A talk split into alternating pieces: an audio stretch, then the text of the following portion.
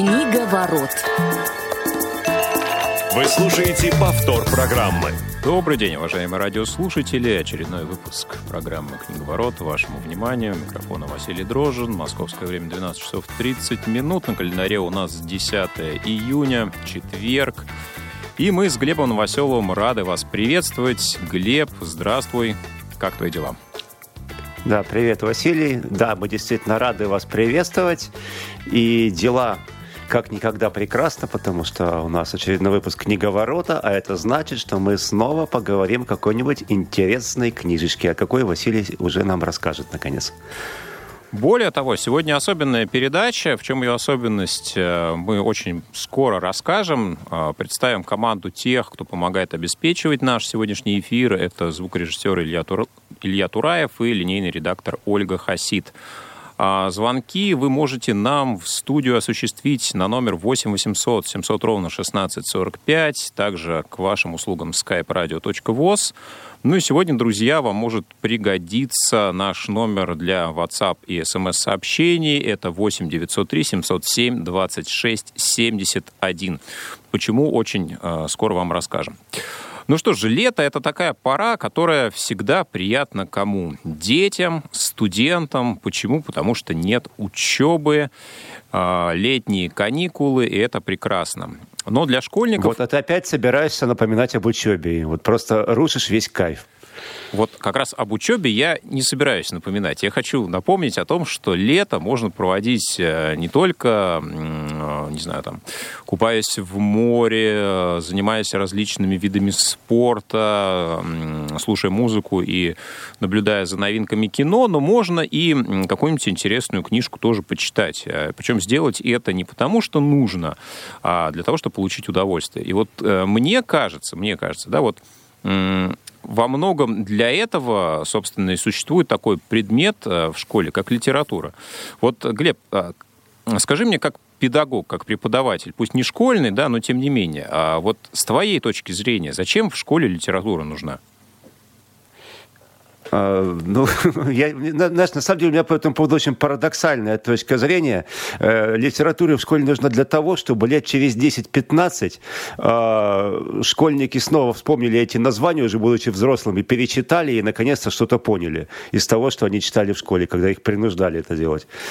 Вот ты знаешь, мне кажется, что э, часто наша система образования э, дает такой посыл, что нужно преодолевать, нужно что-то преодолевать для того, чтобы получить от э, книги удовольствие. В школе это всегда такой процесс, который сопровождается чем-то таким очень неприятным. О, Господи, задали что-то читать на лето. О, Господи, там а, «Война и мир» в двух томах. Ты открываешь, а там э, несколько страниц французского текста. Думаешь, господи, что да, и, это? И, и внеклассное чтение это уже ассоциируется сразу что-то сто процентов неинтересное. Да? Хотя на самом деле это, конечно, далеко не всегда так. Да, и ты знаешь, мне кажется, вот э, мое глубокое убеждение в том, что как раз основной смысл предмета литературы в школе именно э, в том, чтобы дети после окончания э, своего среднего образования продолжали читать и любили читать. А многие продолжают читать э, вопреки, да, вот э, помнишь, мы открывали наш цикл книговорота, да, как раз э, знакомили нашу аудиторию с примерами, как у нас складывалась любовь к книжному жанру, к литературе, да, и вот у меня, например, это все было вопреки, потому что школьная программа оставила неизгладимое впечатление в моем детском сознании. И я, конечно, перечитывал какие-то вещи, но а, доходил до этого гораздо в более зрелом возрасте. И, ну, просто мне интересно было действительно посмотреть, насколько эти ощущения будут похожи, не похожи на то, что было в школе. Естественно, это был совершенно-совершенно другой уровень и ну, осмысление и, конечно, совершенно другой уровень а, удовольствия. Так вот, друзья, сегодня мы а, с Глебом хотим предложить вам новую рубрику в нашей программе. Она будет выходить а, в течение этого лета, может быть, не каждый раз, но мы постараемся сделать несколько выпусков. Мы так ее назвали кодовым э, словосочетанием внеклассное чтение и надеемся, что как раз те книги, о которых мы будем говорить, мы постараемся ну, найти в них, во-первых, что-то развивающее и полезное для молодого поколения, ну и, конечно, а, поговорим о том, почему эти книги интересны и просто их приятно почитать э, не потому, что надо, не потому, что они есть э, в школьной программе. Я вот, кстати, открыл список на лето а, у своего сына. Он перешел у меня из 7 в 8 класс. Вот как раз а, то произведение, о котором пойдет речь, оно там прям в самом начале списка указано. Ну что ж, давай, Глеб, расскажем, о чем же сегодня мы будем говорить, что же это за произведение.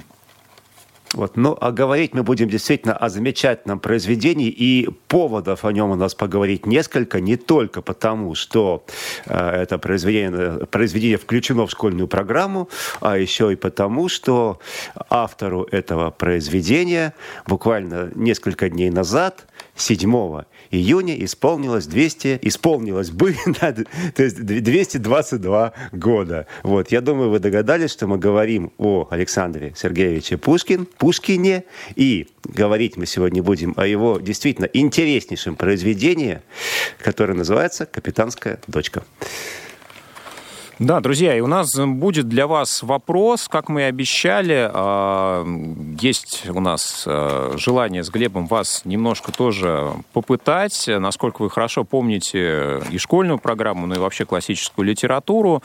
Безусловно, «Капитанская дочка» относится к таким значимым произведениям нашей культуры в целом. А, нужно сказать, что Пушкин на самом деле потратил достаточно серьезное количество лет для того, чтобы этот роман получился именно таким. А, начал он его писать еще в 1932 году параллельно а, исторической работе про восстание Емельяна Пугачева, да, параллельно он писал как раз и роман, и исторический труд. Он работал в Министерстве иностранных дел, и император Николай I дал ему доступ в архивы, где он изучал документы, позже отправился в командировку для сборов необходимой информации, изучения материалов, общался много, в том числе и с очевидцами событий, да, потому что в то время еще это было свежо, э, многим памятно, э, эпоха восстания,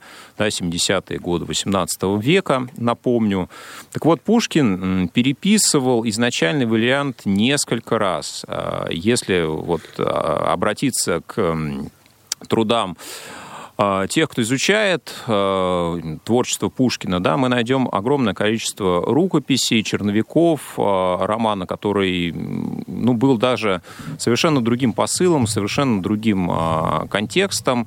И вот потихонечку, потихонечку, как тот мастер, который обрамляет камень, да, отсекал Пушкин все лишнее, пробовал такие варианты, другие.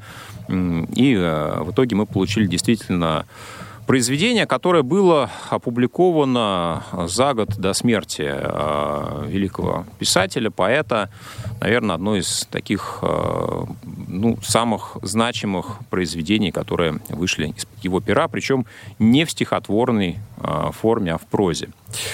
Ну что, Глеб, а немного мы с тобой, наверное, пробежимся по сюжету. Я предлагаю, наверное, как раз сосредоточиться на том, а, что мы выделили бы, да, как такой ну, не знаю, образовательный контекст. Если мы все-таки сегодня говорим а, в разрезе внеклассного чтения, да, мы делаем отсылку на то, что э, капитанскую дочку все-таки да, должны воспринимать люди, ну, такого возраста, не знаю, примерно лет так 13-15. Да.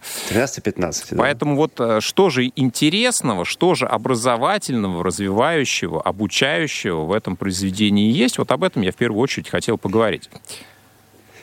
Ну, э, слушай, вообще, мне опять хотелось начать все-таки не столько с образовательного, сколько с завлекающего, да, потому что если вдруг э, так происходит, что нас э, слушают э, люди 13-15 лет, э, я бы хотел им сразу сказать, что, ребята, вот э, не пугайтесь, и то, что это произведение включено в школьную программу, это отнюдь не значит, что оно скучное. В действительности «Капитанская дочка» — это интереснейший приключенческий роман, в котором есть все, что нужно для приключенческого романа романа. Там есть э, и любовная линия, там есть замечательно прописанные батальные сцены, и, э, естественно, там очень и очень так лихо закрученный сюжет. Плюс ко всему это написано блестящим, великолепным а, русским языком. Так что читаем «Капитанскую дочку», если вы еще не читали, не пожалеете. Вот. Ну, а что касается образовательного... Она не очень большая, ее можно прочитать да, буквально она за один коротенькая, вечер. можно, да, совершенно верно. Это еще один э, несомненный плюс произведения, да, то есть вы за один вечер получите массу удовольствия, плюс ко всему еще и прочитаете а, произведение из школьной программы, да, то есть совместите приятное с полезным буквально. Вот. А, так вот, все же, если, если говорить об образовательном а, контексте, да, то есть все-таки я не могу, как человек, а, скажем так, не совсем далекий, да, от э, истории, э, не поговорить об историческом контексте, собственно, почему, а, с моей точки зрения, Пушкиным было написано это произведение именно в это время, почему он выбрал именно этот сюжет, э, и, собственно, почему он стал именно писать все это, ну, собственно, вот эта вот сюжетная линия была написана на фоне Пугачевского восстания. Дело в том, что если мы говорим о там, 20-х, 30-х годах 19 века, то здесь действительно очень, ну, совсем немножко, то есть практически 50 лет только прошло со времен вот этого самого восстания. И, э, ну или как э, сейчас принято говорить, крестьянской войны под предводительством Емельяна Пугачева. Вот. И, конечно же, э, вот если говорить об этом восстании, это совершенно уникальное для истории э, России событие, которого не было ни до ничего похожего, ни после. И э, вообще в истории существуют, ну, знаешь, вот такие точки, какие-то вот такие события, которые действительно влияют на все и, ну, можно так сказать, торкают всех. То есть вот настолько зацепляют каждого, что, э, в общем, а, они очень долгое время оказываются в, в контексте обсуждений, каких-то э, размышлений, множество авторов, философов. И вот как раз Пугачевский бунт, он из серии этих событий. Ну, почему? Потому что э, вот до этого все, что было, то есть и там Степан Разин, и Кондратий Булавин, и даже Болотников, то есть все это происходило где-то на окраинах, да, вот. А э, то, что произошло в случае с Пугачевым, то есть это уже действительно э, оказалось, что это может коснуться каждого. То есть дворяне, самый привилегированный класс, класс, который вообще был уверен, ну, собственно, в своем всемогуществе. Вдруг э, выяснил, что, окажется, с ними может случиться несчастье, что их могут начать вешать, э, могут начать грабить их э, дома, убивать их жен, детей, и вообще, в общем, с ними может случиться что-то страшное, а государство э, не факт, что их сможет защитить, да, и даже если защитить, то э, тем, кто погибнет, эта э, история не поможет. Ну, шутка ли, крупнейший город Оренбург Пугачев чуть не взял приступом, то есть, в общем-то, э, чудом пришли войска, и этот город отбили. Вот. И, конечно же, это очень сильно зацепило всех, и вот поэтому Пушкин не случайно взялся и за историю Пугачевского бунта, как за свое историческое произведение, и за художественное произведение «Капитанская дочка», потому что для вот того периода это было крайне актуально, то есть все об этом говорили, и ну, тут, тут можно много говорить, опять же, собственно говоря, декабристы это случились во многом потому, что все страшно боялись Пугачевщины. И поэтому, конечно же, вот для 20-х, там, 30-х годов 19 века этот сюжет был невероятно актуален, и, скажем так, ну, он был в тренде, он был популярен. То есть вот это то, что касается исторического контекста. Вот я, наверное, немножко помолчу, а, Вася, ты можешь поговорить теперь про персонажей. Ты знаешь, да, я поговорю, безусловно, про персонажей. Я предлагаю как раз э, задать тот вопрос, э, в общем-то, про э, то, кому из персонажей «Капитанской дочки» принадлежат в следующие высказывания. Высказываний будет два, поэтому кто из наших радиослушателей первым догадается, может написать нам, например, на номер 8 903 707 26 71, ну или позвонить в прямой эфир по номеру 8 800 700 ровно 1645 или на skype radio.voz. Итак, первая фраза. Чем 300 лет питаться падалью, лучше один раз напиться живой кровью, а там, что Бог даст. Кому принадлежит эта фраза? И фраза номер два. «Береги а, платье снова, а честь с молоду». Да, известная поговорка, которая также процитирована одним из персонажей данного романа. Поэтому пишите, друзья, будет интересно узнать, насколько вы помните хорошо произведение Александра Сергеевича Пушкина. Ну что ж, а, давай вспомним, с чего начинается произведение. Да, это написано в форме неких а, мемуаров, воспоминаний как раз уже немолодого Петра а, Гринева, в отставке находящегося, который вспоминает как раз время своей молодости, юности, описывает очень кратко и емко этап своего взросления. Да, у него был учитель француз, которого погнали со двора за неуемное... За нехорошие вещи. Да, очень, за неуемное да. пьянство, за определенные э, при... действия в характере прелюбодеяния, прямо скажем.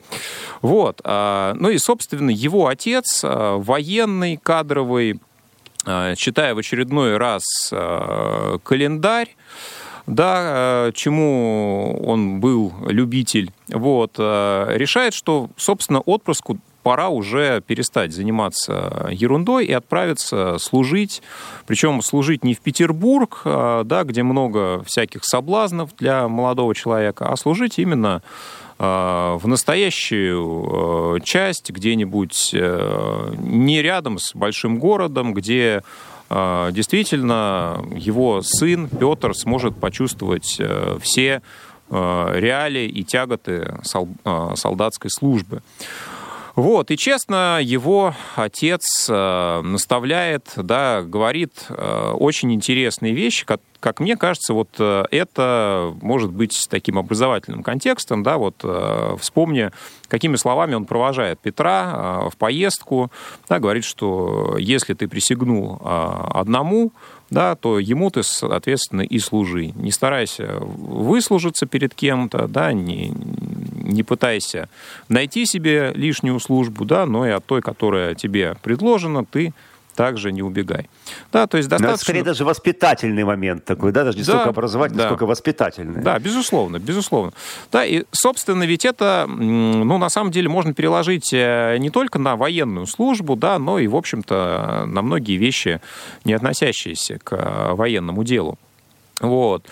А, и давай пронаблюдаем, что же происходило с юношей дальше, который э, едет не один, да, едет э, вместе с, со слугой. Со слугой, да, который неотступно за ним следует, а, да, и также старается его оберегать от разных опасностей. У нас есть звонок.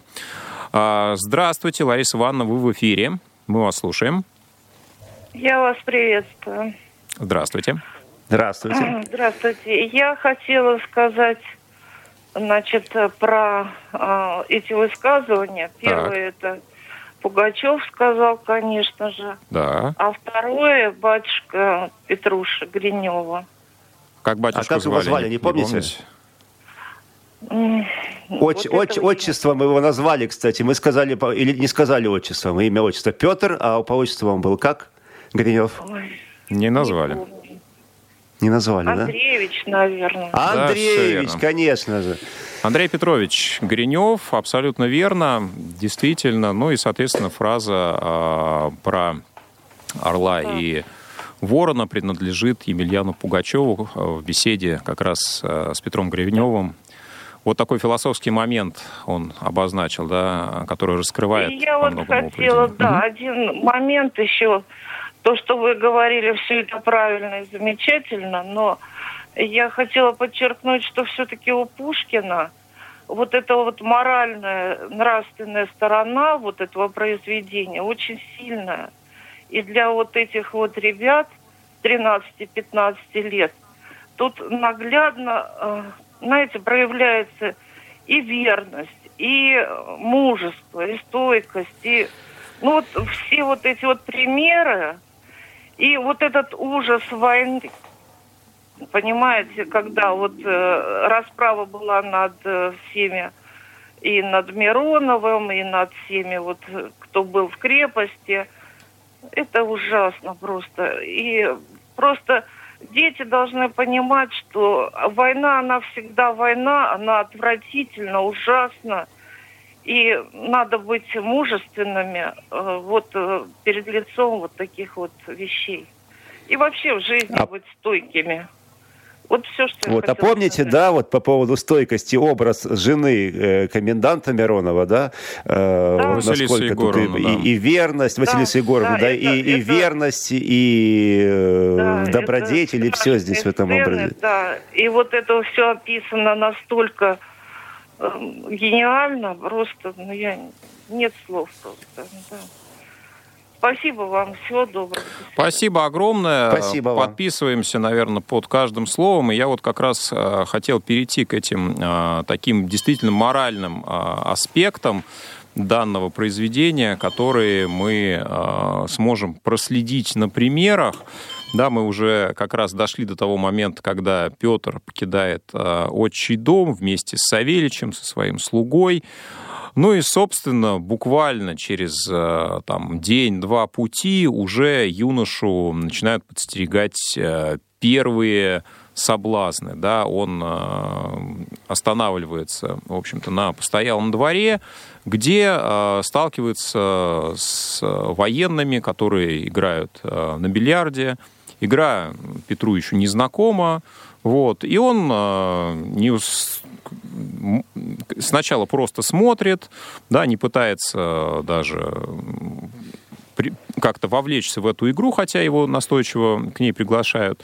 Ну и, собственно, юношу, а, вот выражаясь современным таким молодежным языком, в общем-то, разводят на деньги. Да? Его вовлекают а, сначала просто в саму игру, потом предлагают сделать а, небольшую ставку, потом выясняется в конце вечера, что юноша, находившийся к тому же еще и в подпитии, проиграл 100 рублей по тем временам это огромные деньги, да, с которыми, в общем-то, можно было достаточно хорошо себя э, чувствовать в течение продолжительного времени.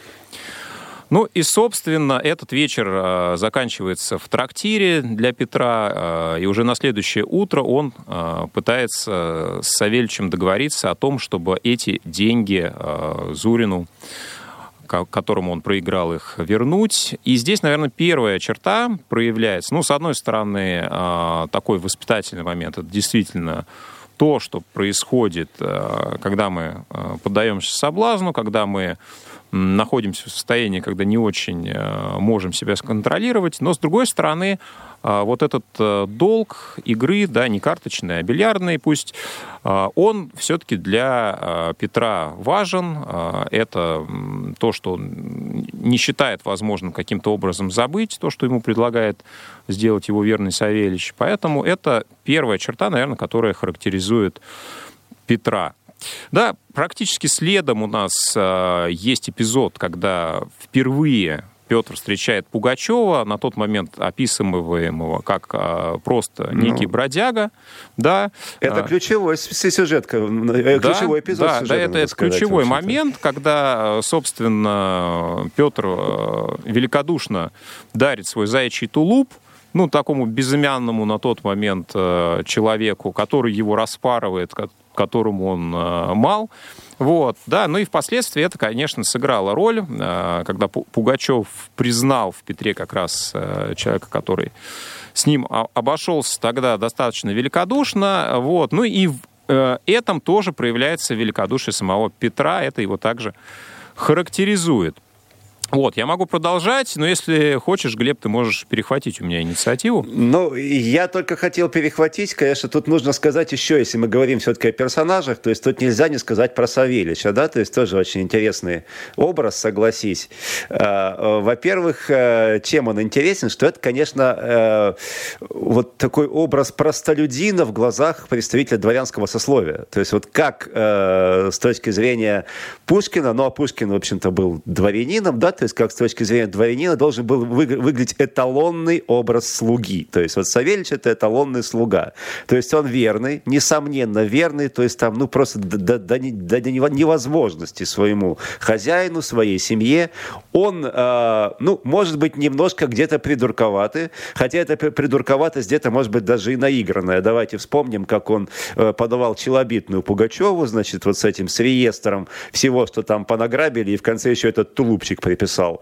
Вот. Ну и, конечно же, он отчасти э, выполняет такую функцию, ну, как он, он, он называет его дядька, да, то есть это такая нянька мужского пола при, э, при Петре Гриневом, то есть такие дядьки действительно были у многих дворянских э, детей, да, то есть вот такие э, одновременные слуга и немножечко где-то и наставник, может, и, если что, и мудрости поучить, и даже где-то может, наверное, и попенять и запретить, то есть у него, несмотря на то, что он как бы он простолюдин, он крепостной, естественно, ну, как дворовый человек, да, но у него он как бы обладал формально таким правом, э, то есть как неформально, э, наоборот, неформально обладал таким правом, то есть где-то, может быть, даже и э, перечить своему хозяину, то есть вот такой действительно э, интересный образ именно простого человека с точки зрения э, вот, представителя дворянского сословия.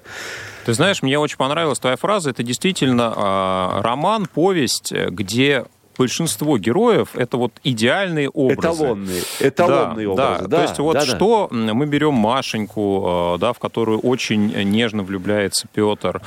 Да, это история э, любви, это история защиты чести своей возлюбленной, да, когда То есть, опять же, смотри, Швабрин, Машенька... да-да-да, пытается как-то нелестно о ней отозваться.